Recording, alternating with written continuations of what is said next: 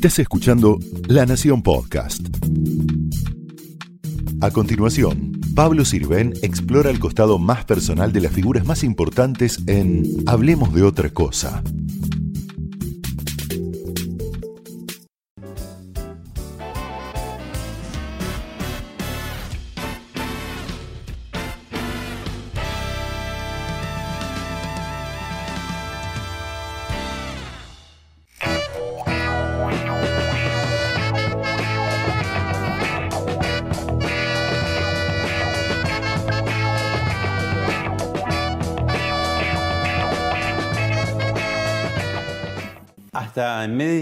Peores crisis, Sebastián Bornstein, eh, aparecen éxitos. ¿no? Yo me acuerdo allá por 2001, 2002, de pronto, una canción impensada, Color Esperanza, que la cantaba Diego Torres, de Coti Sorokin, de pronto fue un boom, ¿no? Entre medio de todo eso.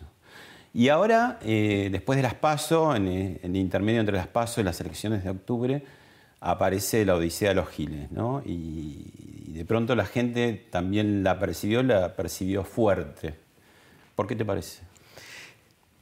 La película se resignificó después del Domingo de las Pasos, porque veníamos con una cierta estabilidad, a partir de las Pasos se dispara el dólar, se genera esta, el despertar de este instinto de supervivencia que tenemos como sociedad, la gente sale con la sensación de que otra vez se viene el estallido, entonces la película eh, se resignifica.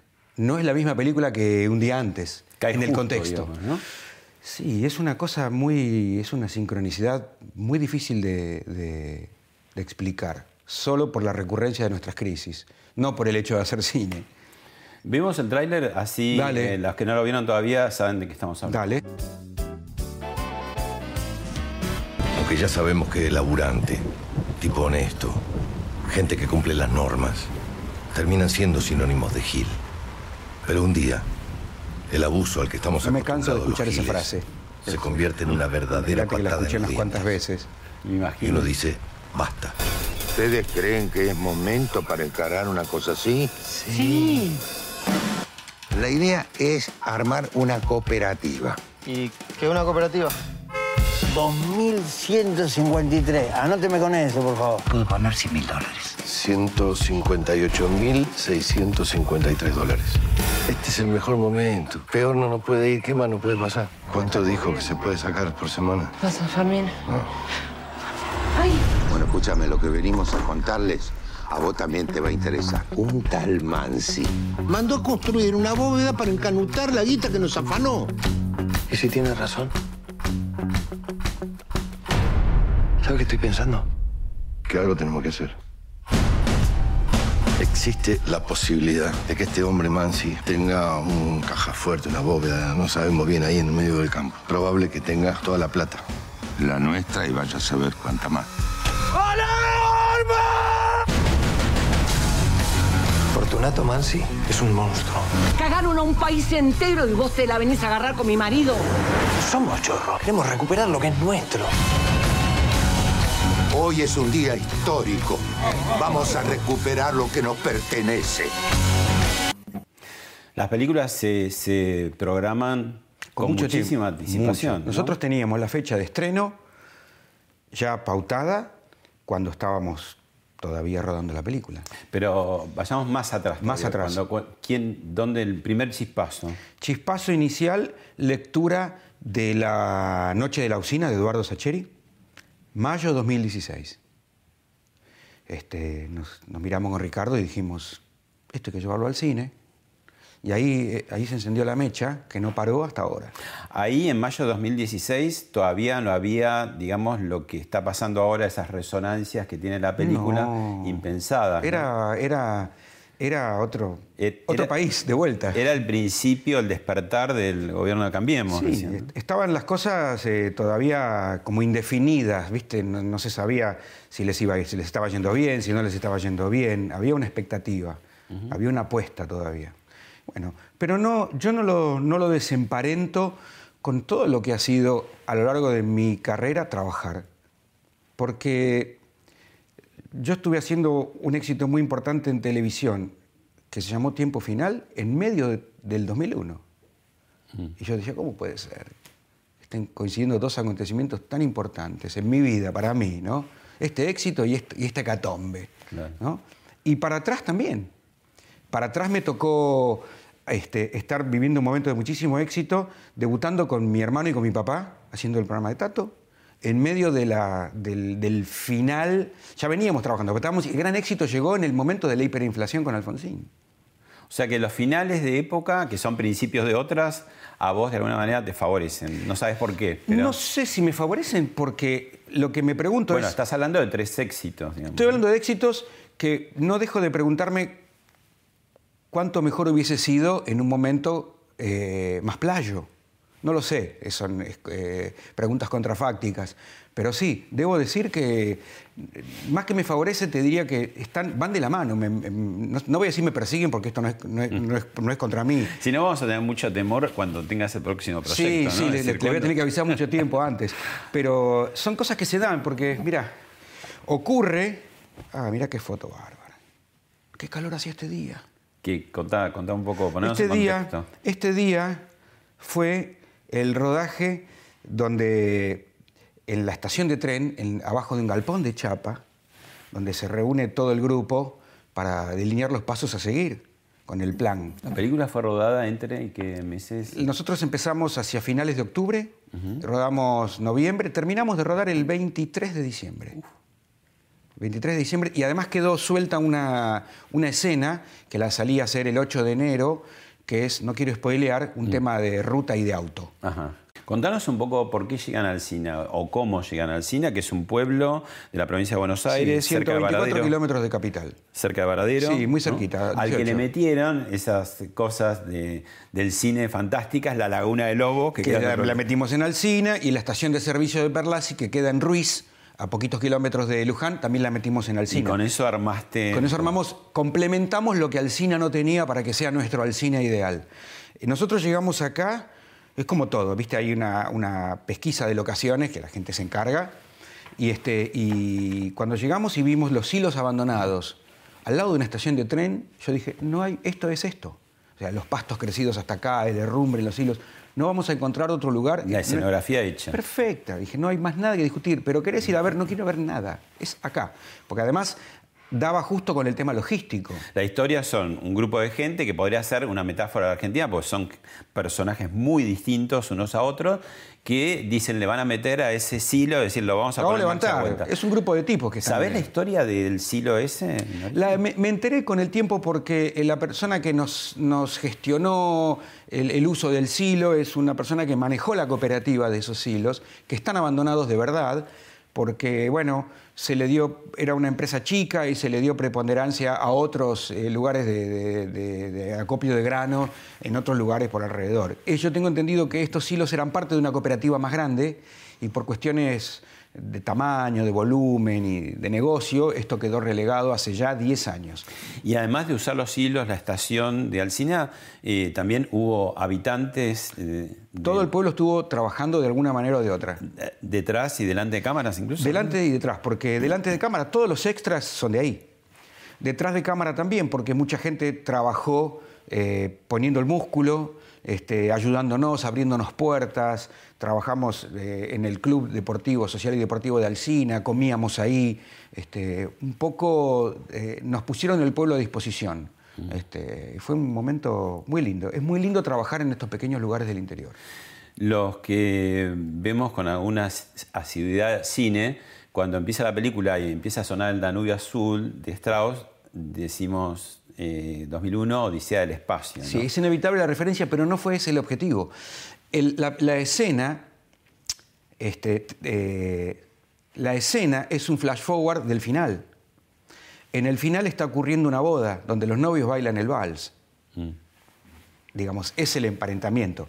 Eh, de todas maneras, tengo que reconocer que la, que la asociación que haces Entre 2001, Pero que es el tiempo, eh, la, la temporalidad de, Por de supuesto. relato, y Odisea también, ¿no? La palabra Odisea y la palabra 2001 generan un, un- un necesario link hacia un homenaje que no busqué. Esta es la realidad. Está buenísimo. Es que no es un homenaje buscado, porque la verdad es, no, vamos a poner, la primera escena está el ADN de la historia.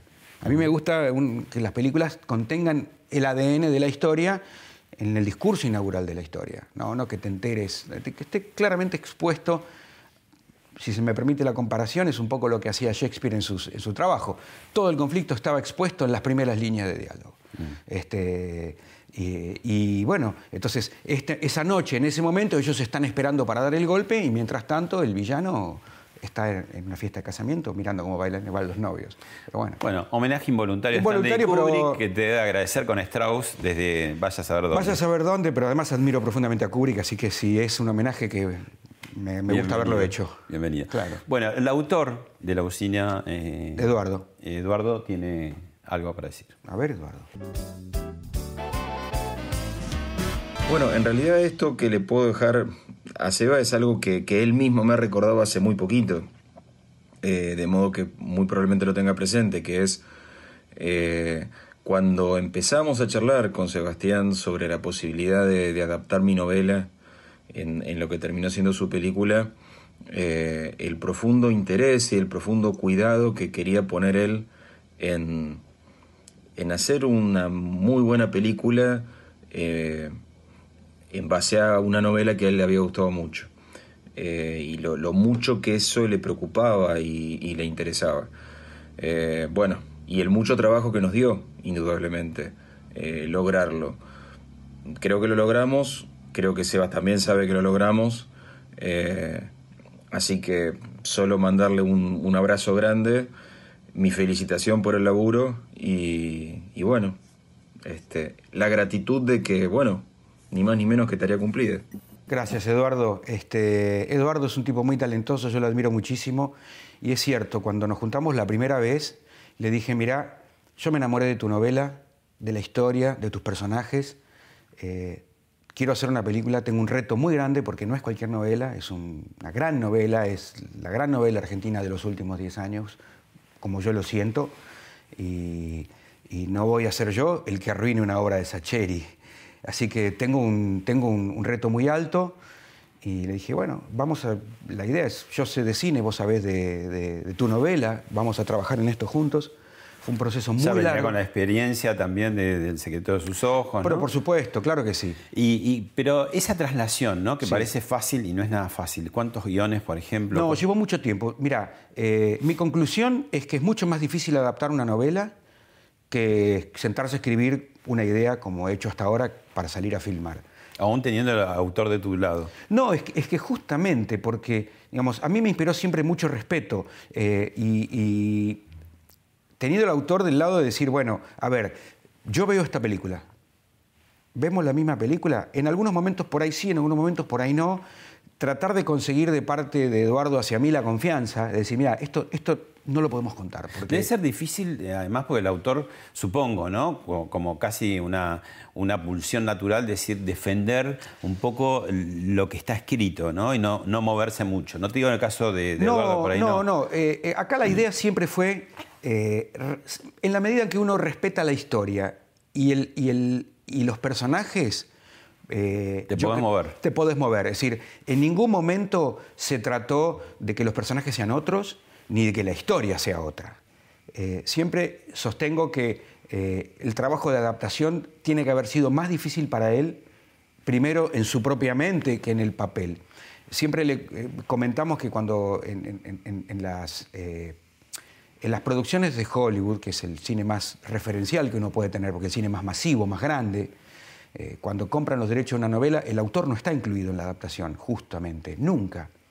Porque los productores quieren tener la libertad de hacer cualquier cosa eh, y no tener la presión de la mirada del autor. Nosotros no trabajamos así, nosotros trabajamos juntos. Eh, por eso fue un proceso largo, fue muy discutido, fue muy sesudo, fue de mucho tirar papel a la basura y volver a empezar. Eh, no fue un, camino tan allanado por el hecho de que la novela es en sí maravillosa y, y te ofrece una película casi en bandeja.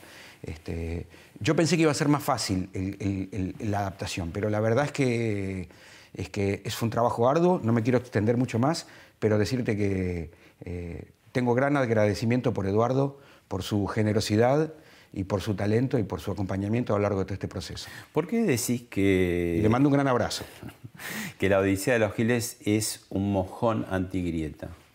Porque me gustaría que lo sea, en principio. No, no digo lo Primero es. es un deseo. Es un deseo, básicamente es un deseo. No, no, no, no me puedo, no me gusta ser categórico porque de- todo depende de cómo lo tomen los demás. Yo lo viví así el proceso, porque los personajes son personajes eh, que tienen ideologías antagónicas y que deciden de- unirse para llevar adelante un objetivo. Y los actores de la película también tienen ideologías antagónicas muy antagónicas. Este, y en ningún momento se planteó ninguna otra cosa más que hacer una buena película y pasar un buen momento trabajando juntos. Y eso fue lo que pasó. La verdad es que compartimos nueve semanas viajando por el interior, durmiendo en diferentes hoteles, comiendo en los restaurantes, en el catering. Y, el único objetivo era pasarla bien, porque estás lejos de tu casa, durmiendo poco, trabajando mucho, transpirando, muriéndote de frío, de día, de noche, con agua, sin agua. Entonces decís, este, lo que hubo fue eso, un objetivo a cumplir y lo hicimos.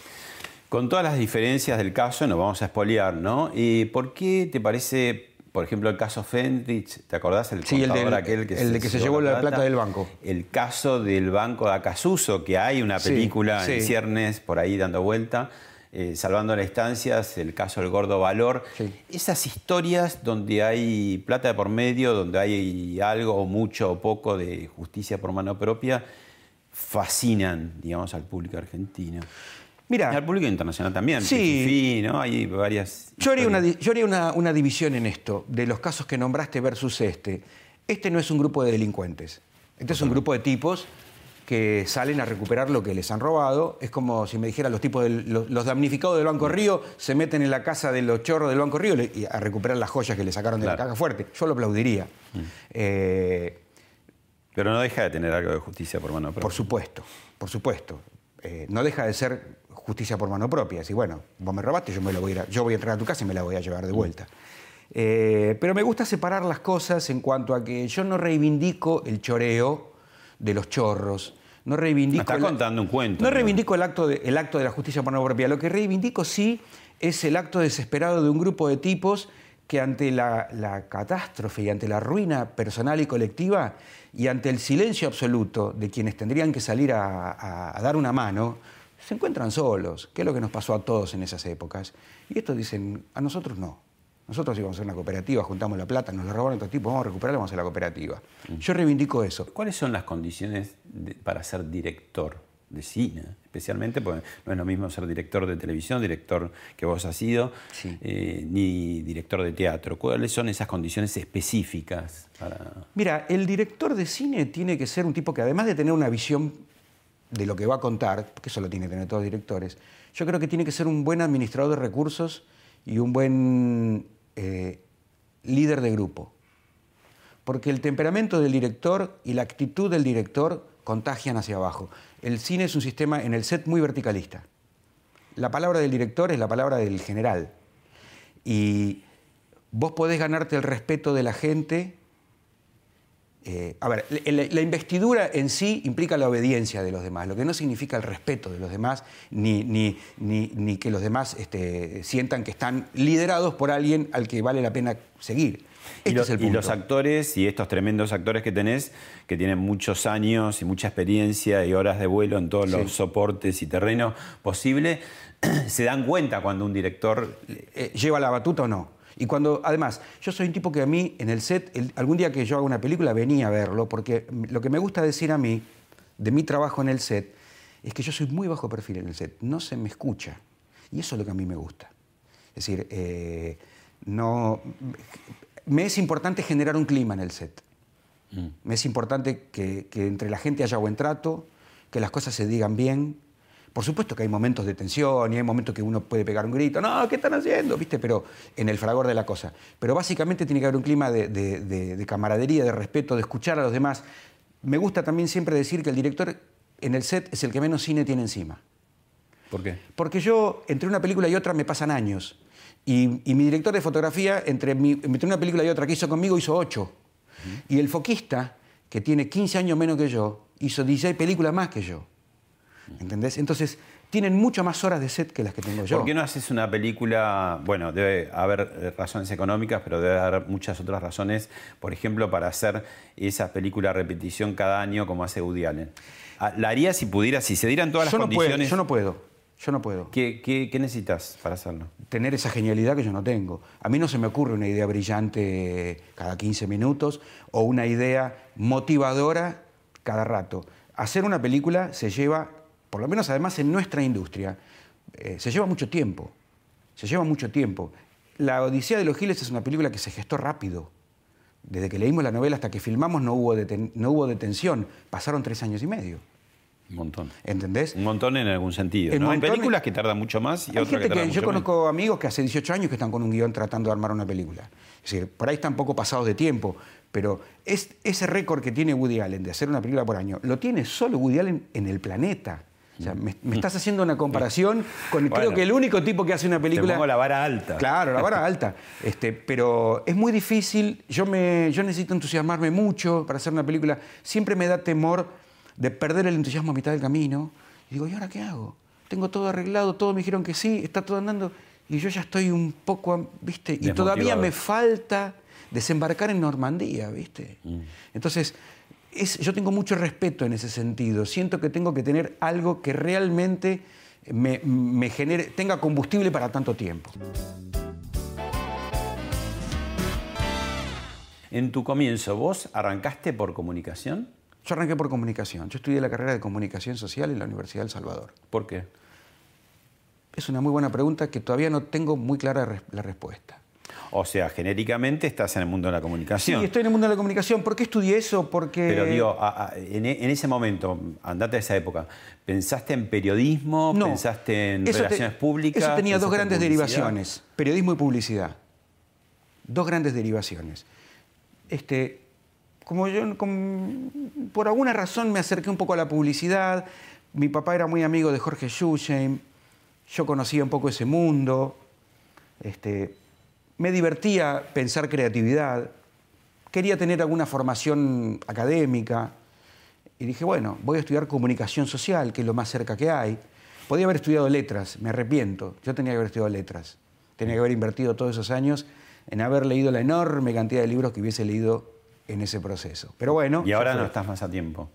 De estudiar letras, no estoy a tiempo. Estoy a tiempo de leer todo lo que llega, todo lo que puedo, todo lo que me entusiasma, pero no estoy para tener un rigor académico. Un personal trainer literario. ¿Sabes qué lo que yo leo mucho? A mí me gusta mucho leer historia. Me di- un, día, un día hace mucho ¿Argentina tiempo. o mundial? De lo que venga. Me- a mí me entusiasma mucho toda lo que es la historia del siglo XX, me gusta mucho, pero trato de picotear por todos lados. Y, y en un momento me di cuenta la gran cantidad de cosas que ignoraba. Me, me sentaba entre gente que sabía mucho y yo envidiaba ese saber. Este, tras que me fascina la idea de la Primera Guerra Mundial, la Segunda Guerra Mundial y todo eso, dije, bueno, vamos a una librería, vamos a empezar a desasnarnos con esto. Hace como unos 15 años empecé a leer historia. Y empecé a leer, a leer, a leer, y, un autor te lleva al otro, y hablas con un amigo y le decís, y- y léete esto. Viste que cuando te gusta un autor, te fijas qué, qué lee ese autor y vas a esas fuentes de él. Y bueno, vas haciendo un camino. No tengo un personal trainer literario, pero bueno, he aprendido a disfrutar de ciertos historiadores. Bien. Vemos un compacto de algunos eh, mojones, no antigrieta, pero mojones de tu vida. Dale.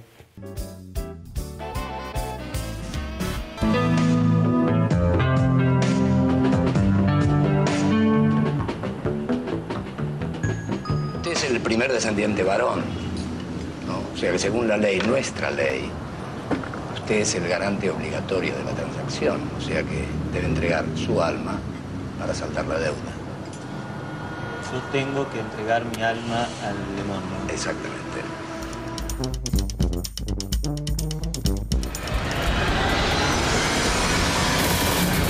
David, no, para.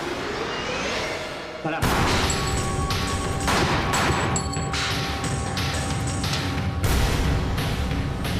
Carajo, ¿qué carajo te pasa? ¡Que soy mufa! Mufa, persona que padece un extraño e inexplicable estigma, por el cual atrae todas las desgracias a la persona que lo rodea. La caja dice 350 tornillos Philips Industria Argentina. Yo abro una y hay 328 y en la otra hay 326.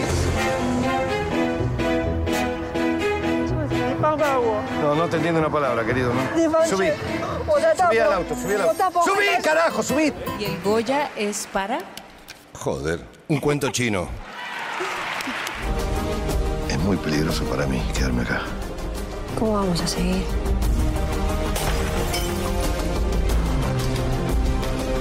Pero yo lo voy a descubrir, ese hijo de puta, y lo voy a matar con un perro. Bueno, ya podríamos decir, eh, Darín, actor fetiche, ¿cuánta eh, es la película? Esta es la número? tercera. La tercera. hicimos. Sí, sí. Lo que pasa es que. Y ahora bastante más, porque no solamente está Darín, sino que está, Está el el chino, chino. y la producción, contá un Contra poco. la familia. Se armó, los muchachos armaron una productora. Este, fue muy, muy interesante porque cuando leímos con Ricardo la novela, él estaba en España. Le digo, tenemos que hacerla, tenemos que hacerla, tenemos que hacerla. ¿Qué te parece? ¿Qué decís? ¿Qué no decís? ¿Qué pasa? Bueno, estoy leyendo, pero estoy con gira. Dame, ya leí las primeras páginas. Y un día me dijo, está todo resuelto, espera que llegue. Y cuando yo llegué me dijo, mira, esto es así. Armé una productora con el chino y con Fede Posternak. Le compré los derechos a Sacheri. Hablamos con Cayese y vamos a hacer la película. O sea, ya estaba... contra- te encontré contrataron a vos, leer, de leer la novela a dos meses después que él llegó de España con, con un paquete bastante armado. Dije, bueno, a trabajar. La cosa se puso muy, muy seria ahí. Este, y ellos armaron una productora que era algo casi natural que sucediera, sobre todo por la energía del chino, ¿no? que es su juventud y su ímpetu lo lleva a querer este, montar una empresa y elegir proyectos. Y yo creo, además, en algún punto, porque Ricardo ya es un plus para cualquier proyecto que arranque, ¿no? Digo, no solamente porque esté Ricardo eh, va a funcionar, tiene que haber mucho más, pero ya Ricardo da algo más, ¿no? Como que la gente lo busca en el cine. Más allá de eso, yo te puedo contar la interna mía. Sí. Ricardo y yo somos muy amigos. Somos muy amigos hace muchísimas décadas. Este, y después de la experiencia que tuvimos en un cuento chino, que fue una experiencia fantástica, yo le dije, repitamos esto todas las veces que podamos, porque la pasamos bárbaro. No fue bárbaro. Después hicimos Koblik, no fue tan bien. Era más dura, más difícil. Era otra película. Otra Eso te película. iba a decir, tu, tu línea, que no tiene por qué haberla, pero Sí. viste que uno busca decir, bueno, Sí. ¿cuál es la línea de este director? Digo, vos sos como bastante ecléctico, ¿no? Sí. Si uno ve una, La suerte está echada. de Koblik, si no es el mismo tipo. ¿Sabes qué pasa, Pablo? No, no es que no soy fanático de nada. Vamos a empezar por ahí. Soy fanático. Pero te del- sale todo, porque es difícil de pronto cuerdas tan distintas como puede ser un poco la comedia costumbrista, el cuento que chino. si a mí me late, a va. Kubrick, que es sombría, digo. Sí, muy sombría. Koblik es una película muy áspera. Este, eh, pero a mí, vuelvo a lo mismo. Lo que me mueve a hacer una película no es ni el tono, ni, eh, ni si es mi cuerda o no es mi cuerda, es el deseo que yo tengo de contar una historia. Y si No, yo- sí, yo, yo no estoy, por ejemplo, como dice Woody Allen, para hacer reír siempre, o otro que dice, no, yo estoy para hacer drama. No, no, yo estoy para hacer lo que siento que me da mucha ganas de hacer y tengo ganas de hacer. Y no le tengo miedo en ese sentido. Es decir, eh, puedo manejar bien el tema del humor, de la comedia, puedo manejar bien la oscuridad y todavía tengo ganas de hacer otras cosas este, más dramáticas, si querés, y no le tengo miedo porque estoy familiarizado con, con los actores, con la dirección de actores, con la puesta en escena. Me atrevo, me puede salir mejor o peor, pero no es que yo diga, no, este territorio no es mío. Me gusta ser ecléctico, me gusta que no sepan bien por dónde agarrarme, pero sí hay una línea. Si la querés encontrar, está. ¿Cuál Que es? es que mi- en mis, todas mis películas tienen un contexto muy argentino, tremendamente argentino. La suerte está echada, es un mufa. Creo que es un contexto muy local. Eh, un cuento chino también es un ex combatiente de Malvinas que quedó atrapado en ese tiempo y, Y un inmigrante. y un inmigrante. Y, y Koblik Un es, represor. Un, es un represor, es una mirada de western, de un personaje oscuro, en un contexto argentino, que son los vuelos de la muerte. La Odisea de los Giles, no puedo dejar de decir que me enamoré de la maravillosa novela de Eduardo, pero yo creo que gran parte de eso tiene que ver con que responde también a esta línea, que es un gran contexto. la- impregnado de, de- de Argentina, olor, sabor argentino. Pero eso es algo que para mí es fundamental, porque es lo que me permite hacer las cosas honestamente, porque hablo de lo que sé, hablo de lo que me pasó, hablo de lo que entiendo, hablo de cosas que me impresionaron directamente. Este, ¿Y qué viene con Daniel Burman? ¿Hay algún... Con Daniel estamos trabajando en un proyecto de una serie. Este, No me puedo explayar todavía mucho por razones obvias que ya conocerás. El proyecto todavía está en, en gestación, con una plataforma muy grande. Cuando lo pueda transmitir lo voy o a... sea, además de por dónde se va a ver, va a tener como un, por decirte, un 360, va a tener otras salidas. Mira, en principio el proyecto tiene que ver con una plataforma de streaming. Después, para verá. dónde va a ir, no sé, pero bueno. ¿Y qué estamos hablando de qué épocas o años? Estamos hablando de una historia que empieza en el comienzo de la democracia, ya en el 83, y termina más o menos en el 2010. Es un personaje. Y es una miniserie. sería. una miniserie, sí, ¿Y sí, qué estamos hablando de probable producción y estreno, si es posible? No, no, no, no Mira, está todavía. eh, Daniel tiene una empresa que es Oficina Burman, que es parte de MediaPro. Este, viene de todo por ahí la cosa. Mm. Te propongo irnos al túnel del tiempo. Mi, serie favorita.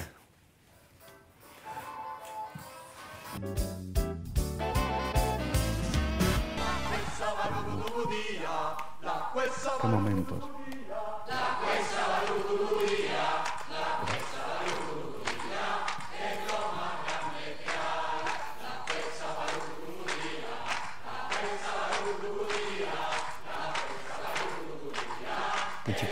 Todos.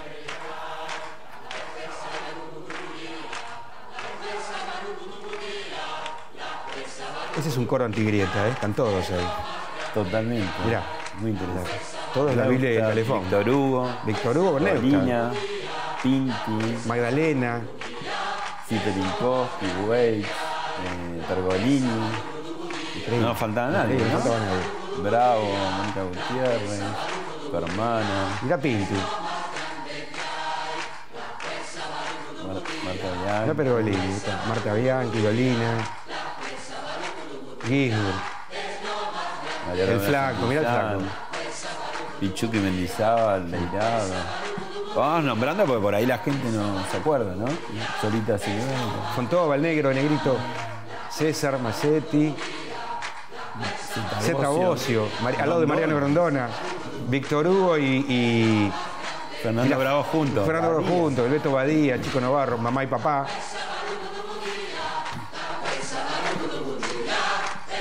Wow. Desgraciada la generación cuyos jueces merecen ser juzgados. Nosotros, nuestra generación. Mm. Qué grande ese momento, ¿eh? Ah, Debe un ser uno de los momento. momentos de la televisión más maravillosos de la historia Fue un momento apoteótico, angustiantemente apoteótico. Año. De 92. Recordemos que veníamos de una censura de la Eh, jueza, fue, una- fue un acto de censura previa increíble. de la jueza Servini de Cubría en esa época, En esa. Servini solo. Que la Exactamente. jueza electoral, por otra parte, que tenemos en Sí, este momento. exactamente. Fue increíble, fue una movida increíble. Que ella mandó a eh, como Eh, sacar. No, ella en su momento. ella- Era el, antropólogo, digamos. Sí, a ver, la- la- lo que después supimos es que alguien ahí hizo una operación extraña para que la jueza pisara el palito y quedara mal parada. Alguien le dijo que nosotros en el programa, con el argentinólogo que hacía Tato, hacíamos una cosa escatológica y obscena con ella. Que nada que ver. Nada que ver. Y ante, es- ante algo que le, le dijeron que era muy, muy grosero, muy no sé qué, se mandó ese, ese recurso de censura previa y no se, la podía, no se podía mostrar la escena, que duraba 22 segundos, o 18, una cosa así. Que era un chiste que después se mostró. Que iba encontrando como Encontrando huellas ¿no? de la Argentina que la ya había sido. Sí, y el chiste era que cuánto valdría el peso que una que una que a un creo que a una jueza, que en este caso era ella, creo, le habían cobrado una multa de 50 pesos, no sé por qué cosa. Una, Mm. una estupidez supina para hablar de, de- de- de lo del, del peso. Pero bueno, pasó eso, evidentemente hubo una operación rara, hubo un- una moción de censura previa y bueno, ante eso armamos esto. Fue nuestra respuesta artística, digamos. ¿no? Esta fue la etapa que vos decías, ¿no? Que arrancó en el año 88. 88. en pleno gobierno de Alfonsín. De hecho, al- el presidente Alfonsín, que no era muy dado en esa época, los presidentes todavía no eran tan mediáticos como a partir de Carlos Menem lo No. fueron. Sin embargo, sí fue a los tallarines. eh, Él vino a los tallarines Eh, no recuerdo si vino Si siendo ya presi- presidente o no, ¿no? No, no. Pero bueno, iban... iban No, pero por otra cosa también. Nosotros, en es- nosotros empezamos a invitar políticos al programa a partir del. Creo que fue el 90. Ujú. que fue el 90. ¿Esto, ¿Cuándo fue lo de Servini de Curía? 92. 92. Esta, esta foto que, que me mostrás, esta foto es 1988. Ahí estás con tu hermano Alejandro. Con mi hermano Alejandro y mi papá estamos debutando en televisión nosotros dos con él, año 1988, TV2 o Tele2, no me acuerdo cómo se llamaba, el Patito, el canal del Sí, Patito. sí. Que está Héctor Ricardo García, después estuvo. Ilusta Cornet. Y se cerró el canal. Sí. Nosotros estábamos haciendo la segunda temporada de nuestro debut, grabando el programa. Cuando el canal se cierra, le bajan la señal. Nosotros, el ciclo empieza en TV2 y termina en Canal 13. El programa arranca en Canal 2 y en un momento en la catombe viene Jorge Sassi y Licitato por acá, por acá nos vamos y se escapa por una grieta el decorado y desembocamos en Canal 13, ¿no? este, fue una cosa, creo que inédita, un programa que empieza en un canal en la primera mitad y sigue en el otro la segunda mitad. Ahora, eh, contame cómo ustedes, los hermanos, ¿no? Sí. Se suben a un Fórmula 1, que es eh, Tato, siempre en domingo, Tato, tantos nombres que tuvo, Sí. con un personaje que hizo tu padre desde el año 1957 en adelante, en teatro, en televisión, ya a principios de los 60 ya estaba en Canal 11, eh, y ustedes llegan y lo remozan eh, eh, sin traicionar, digamos, su esencia. ¿Cómo fue todo ese proceso? digamos? Todo empieza por un delirio de mi hermano y yo, que siempre sigo lo que él hace, lo seguí. Así de simple. Él dijo, nosotros tenemos que escribir el programa. Me dijo primero a mí, antes de hablar a papá. Le dije, estás loco. Nosotros podemos escribir el programa. Había un poco, papá estaba un poco en crisis. ¿Qué edad tenían ustedes? en Yo tenía 24 y mi hermano tenía 29. Y- yo en ¿Por estaba en crisis Tato? no, estaba un poco en crisis la creatividad de su programa. Él sentía que no estaba encontrando el lenguaje que quería encontrar para mantener su vigencia. Él cambió con grandes libretistas, Siempre de tuvo grandes libretistas. Jordán de la Cazuela. Siempre, este, siempre tuvo grandes libretistas. Sí. Eh, pero en ese momento, viste, ah, me parece que tuvo que ver algo con lo generacional, porque en general nuestra, nuestra irrupción en la televisión tuvo que ver con lo generacional. Eh, y, y Ale decía, mira, le podemos dar una mano al viejo, podemos pensar el programa, pensémoslo, juntémonos, hagámosle una propuesta. ¿Y él confió desde el principio o también tuvo como.? Él leyó el primer guion que nosotros escribimos de la nada, abstracto, sin pensar en una actualidad de la semana, pero haciendo un ejercicio, digamos. Dijo, está muy bueno, chicos, esto está bárbaro. ¿Y ustedes que eran muy, muy- televidentes muy minuciosos de Tato o qué? Éramos hijos muy minuciosos de Tato. Más allá de En todo televidente. sentido. Claro, bueno, claro, acá tenés. Nos- nosotros jugábamos. Para nosotros la televisión fue nuestro mundo. Claro, ustedes lo acompañaban. A todos lados, no había nada que. No- o sea. O sea que el programa entró. Entró, entró como entró. Subliminalmente. Entró como entra el- los ravioles del domingo, o sea, en una mesa familiar. Entra como una tradición más de la familia. Este, nosotros, la televisión tenía mucha gravitación en nuestra casa. Nosotros íbamos a los programas a grabar, a mirar, a jugar atrás de los decorados, a cruzarnos entre la cámara y, rom- y irrumpir la grabación, ¿viste? Est- Estábamos ahí presentes. Sin darnos cuenta, mamamos todo eso. Entonces, ¿te acordás cuando.? Porque siempre lo que uno se estaciaba como televidente era la gran memoria de tu viejo, que, Sí. que apenas le tiraban a veces hacia el Sí, final alguna. que tirarle un gancho para que él pudiera seguir. pudiera seguir y que era ese, esos textos aluvionales que no paraba, que no respiraba, ¿no? Sí. Eh, no sé cuántas páginas serían. Porque Eran unas. De las páginas de oficio escrito de un solo lado, eran como 40. Y él, él era bastante observador de lo que le habían escrito, era atento. o Mi él- viejo era un tipo que dictaba lo que quería que le escriban, de alguna manera, en mayor o menor medida. Él decía, por supuesto. Mm. Esta que- semana me parece ir por, por supuesto Era el que- editor del programa. Era el editor del programa, exactamente, era el editor. Y a veces decía, esto lo voy a decir, pero no lo voy a decir acá, y lo voy a decir así, porque rematado así es mejor. ¿Viste? Él era muy editor. Cuando él agarraba, cuando él le llegaba el libreto, yo tengo el recuerdo, no había computadora, no había nada. Yo empecé a, a trabajar con mi hermano, trabajábamos con máquina de escribir. Este, y mi viejo recibía los libretos, cuando yo era chico, lo veía, él tenía, se sentaba en el escritorio en el libreto, tenía, eh, agarraba lápiz y papel y una tijera. Y empezaba a tocar así y cortaba. Entonces le quedaba una tira y esta tira la pegaba en una hoja. Y se, se lo rearmaba todo. Después llamaba al libretista y decía, mira, te lo voy a mandar de vuelta, así, así, para que veas esto, te lo quiero sacar. Y te puse a mano unas indicaciones que quiero que me escribas con esto, con esto, con esto, con esto, con esto. Y a partir de ahí lo empezás a estudiar. a partir de ahí lo empezaba a estudiar. ¿Y qué tenía? ¿Gran memoria? ¿Tenía también trucos como No, para...? mi viejo se sentaba horas y horas y horas y horas como un chico que va a la facultad en un sillón a estudiar desde la mañana hasta la noche. De lunes, mejor dicho, de martes a jueves, porque el lunes Se- se graba. llegaba el viernes a grabar. Se metía eso en la cabeza entre martes y miércoles y el jueves se la O sea pasaba. que en tu casa también escuchabas ese de No, porque él lo hacía. Él decía que tenía dos etapas el estudio. Primero era meterlo en la cabeza y después ponerlo en la lengua. En silencio, digamos. Sí. Primero en silencio. Vos pasabas por ahí, tenías su escritorio cerrado, era "Shh, no, jueguen, no hagan ruido, que papá está estudiando. Esa era la frase que se escuchaba en mi casa el lunes a Papá está estudiando. "Shh, que papá está estudiando. ¿No? O sea, era un tipo que estudiaba. Y entonces, este, él decía que una dificultad primera era meter eso en la cabeza, pero la dificultad más grande era hacerlo, ponerlo en la lengua. Una cosa es memorizar, otra cosa es poder decirlo. Entonces, todo el jueves él se dedicaba a poder decir todo eso que había memorizado y tenía el apuntador en casa. Ah, el jueves ese del día que lo verbalizaba. El jueves venía Pena a casa, o Tacañi, que fue el otro de los apuntadores que tuvo, se sentaban ahí y le decía, bueno, a ver, y ta, ta, ta, ta, no, no, a ver, no, maestro, se me trabó acá, se olvidó esta frase. Bueno, estése atento a esto, le decía, porque esta frase me cuesta. Si usted me tira la palabra, después yo engancho las siete hojas que siguen, pero, este- pero necesito el gancho con la palabra, estése atento a eso. Por eso en el, en el veces decía, y entonces, ¿cómo? La tarde, la tarde, y seguía, ¿viste? Necesitaba, es- como cuando uno sabe una poesía de memoria, te olvidaste una palabra, no puedes seguir. Necesitas a alguien que te sople. Viste que en los últimos tiempos, por todas las cosas que nos pasan, que en realidad nos pasan todo el tiempo, Todo el tiempo. digamos, nunca para de Sí. pasar cosas, ¿no? Eh, algún analista, creo que Eduardo Fidanza dijo, ¿no? Que si vos te vas eh, de la días. un año, Sí. eh, te cambió todo, ¿no? Y si volvés a los 20 años, no cambió nada. Es buenísima la definición, es espectacular. Y por eso eh, tenemos un, un monólogo de Tato que en realidad es de hace mucho. Sí, pero... ¿Querés escucharlo? Sí, claro, por favor. Vea tanto me dijo Nitro mientras pudoroso bajaba las pestañas y me autografiaba un billete de un dólar que él había pagado a seis mil mangos en Meredaco. Y si nosotros tanto le pasamos el rastrillo al país, lo dejamos sin un mango, no queda un austral ni para remedio, no se emite, la gente no tiene guita para comprar dólares, el dólar baja. Digo, espere a ver si entendí bien.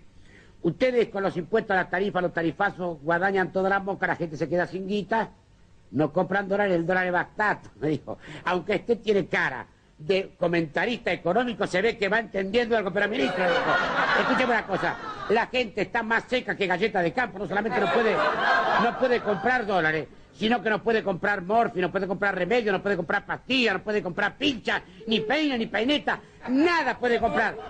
Son pequeños detalles, Tato me dijo mientras me regalaba una oblea que decía no tengo estéreo. Son pequeños detalles de la microeconomía doméstica. A nosotros que nos importa es la macroeconomía, Tato. Créame que en poco tiempo le vamos a cambiar la cara al país. Pobre. ¿Por qué somos tan buenos, digamos, en, tantas cosas, en tantas disciplinas, en deporte, en cultura, en ciencia, en arquitectura y en política? Lo de tu viejo, digo, ¿lo van a poder pasar en 50 años, dentro de 100? A veces tengo la impresión de que no quiero ofender a nadie, porque yo creo que dentro de lo que es el, el mundo de la política hay gente capaz. No creo que no lo haya. Hay gente capaz. Pero por alguna razón, la gente más preparada que tenemos en general le escapa eso. Porque no hay otra explicación, porque hay, hay recurso humano. Pero bueno, yo no sé si no es igual en todo el mundo. Esta es la sensación que tengo. Yo creo que si te sentás con un francés, te va a decir que toda la gente de la sociedad es mejor que los tipos que los representan. Y si te sentás con un gringo en Estados Unidos, te va a decir lo mismo. Me parece que no es una cuestión local. La diferencia está en que los países que te nombré y Los otros. resultados son distintos. ¿no? Sí, pero eh, la diferencia está en que tienen claro por qué son una sociedad y para qué son una sociedad. Es decir, eh, hay un objetivo común. Gane quien gane, podrá torcer un poquito más para acá, un poquito más para allá la cosa, pero hay un objetivo común. Nosotros no lo tenemos. Y acá está Acá la está. completa. Acá está, falta la vieja, mamá. Esto es, mira, el sillón que ves al fondo de la foto es el sillón que yo te dije donde mi viejo se sentó y estudió los monólogos durante toda su carrera. Sillón que heredé yo, que lo tengo en mi casa, que ya, por supuesto que eh, siempre fue negro de cuero.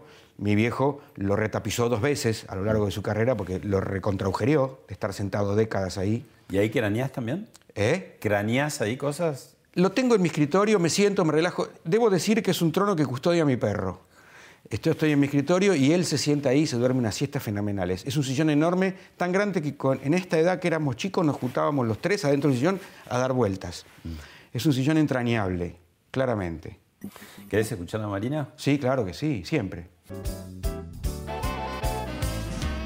Hola, Sebi. Bueno, este es un video que me encanta hacer. Adoro a mi hermano Sebastián con toda mi alma. Él lo sabe.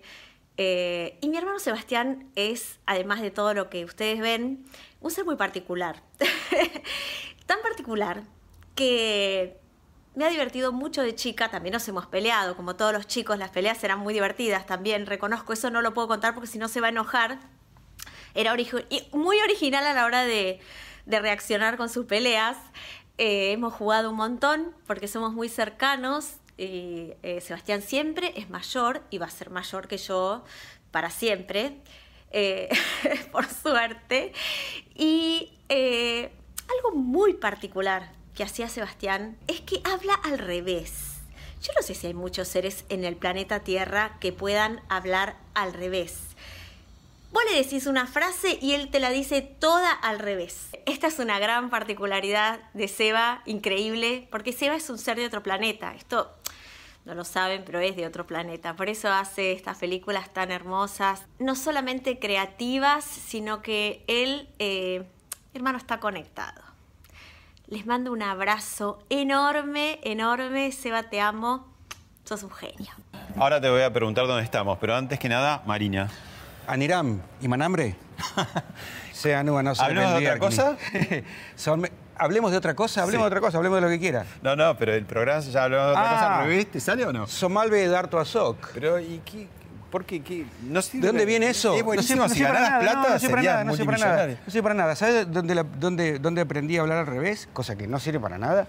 Es, eh, yo viajaba en colectivo, tomaba dos colectivos para ir al colegio. Eh, primaria y secundaria.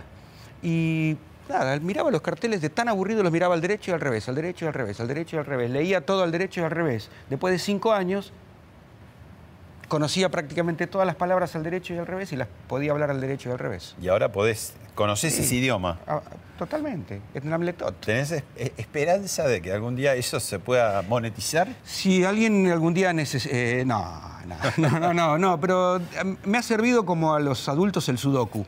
¿Viste que dice que la gente grande para vencer el Alzheimer tiene que hacer sudoku y palabras cruzadas? Yo creo que de eso me ha servido. Bueno, ¿y qué es esto? Esto es eh, el edificio donde funciona el grupo Insud, que cuya, entre las empresas que tiene está KS Films, la productora. La productora funciona allí. Y acá están las otras eh, dependencias de este edificio hermoso. Palacio Díaz Vélez. Palacio Díaz Vélez. Todo restaurado. Es espectacular. Es un edificio, una joya arquitectónica. ¿Querés que subamos? Dale. Para los amantes de la arquitectura, este es un lugar... Porque, eh, claro, hay, hay muchas obras de arte, ¿no? Veo.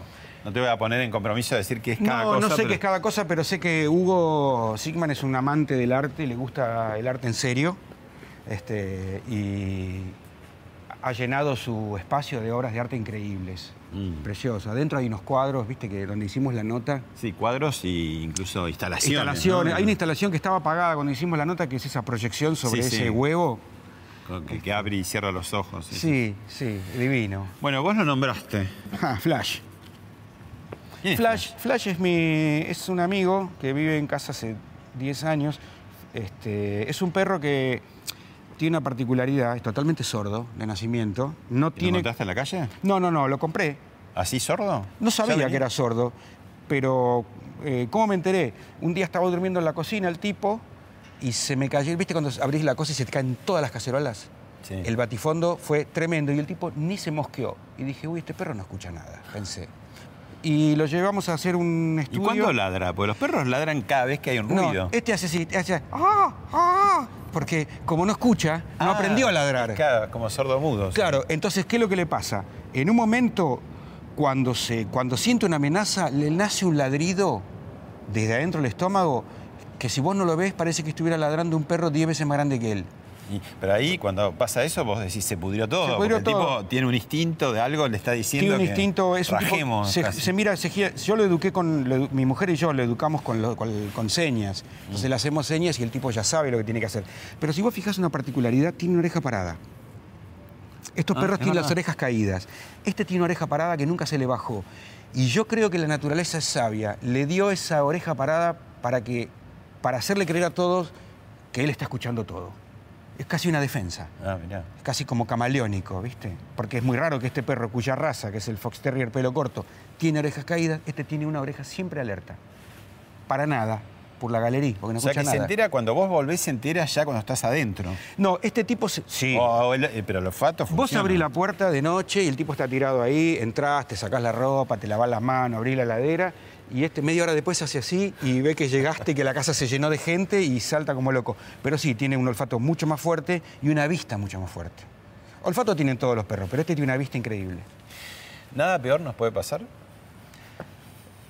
Invocando a Geno Díaz diría, no digamos que no nos puede pasar nada peor porque puede. En realidad la frase es, no digamos que no podemos estar peor porque podemos. Yo creo que siempre se puede estar peor. Por lo tanto, hay que pensarse eh, de acá para mejor. Mal pero acostumbrados. No, eso es un horror.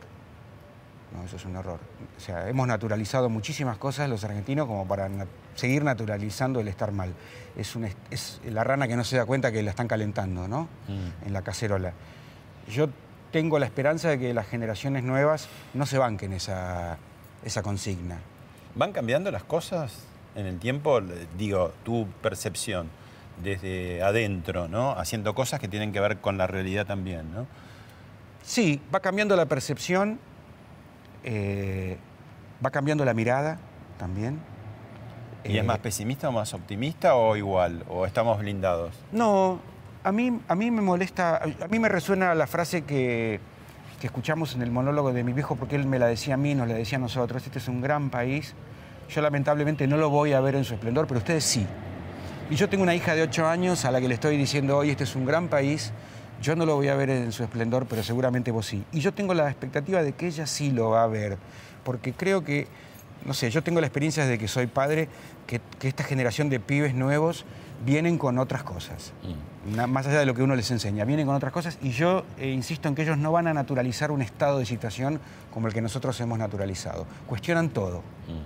¿Qué, qué quería decir, más allá del cierre, cuando tu padre decía vermú con papas fritas y good show?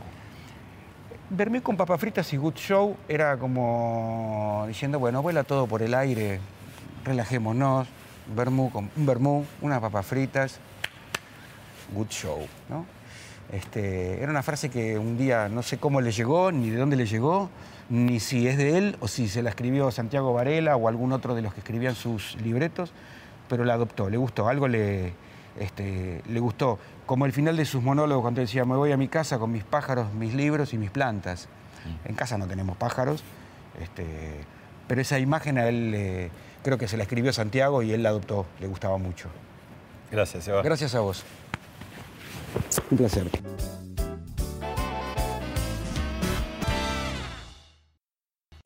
Esto fue Hablemos de otra cosa con Pablo Sirven, un podcast exclusivo de La Nación. Escucha todos los programas de La Nación Podcast en www.lanacion.com.ar. Suscríbete para no perderte ningún episodio. Estamos en Spotify, Apple Podcast, Google Podcast y en tu reproductor de podcast favorito. Seguí escuchando La Nación Podcast.